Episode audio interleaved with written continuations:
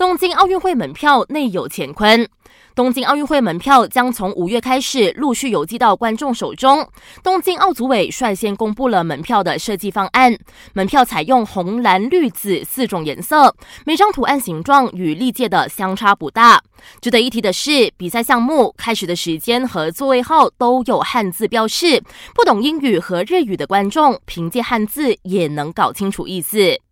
印尼羽球大师赛今天继续挥拍，我国混双陈建明、赖佩君二十一比十三、二十一比十一打败印尼组合，另一支混双陈炳顺、吴柳莹同样两局过关，明天八强将对垒中国的赛会头号种子郑思维和黄雅琼。在昨天，我国男单一哥李子嘉三局落败，上演了一轮游。大马羽总教练总监黄宗汉认为，李子嘉要晋升世界一流选手，在各方面都需要花时间去改进。不过，大马男单教练叶成旺就替爱徒说话，表示李子嘉其实打得不错，之所以会出局，是因为太累，体能出了问题。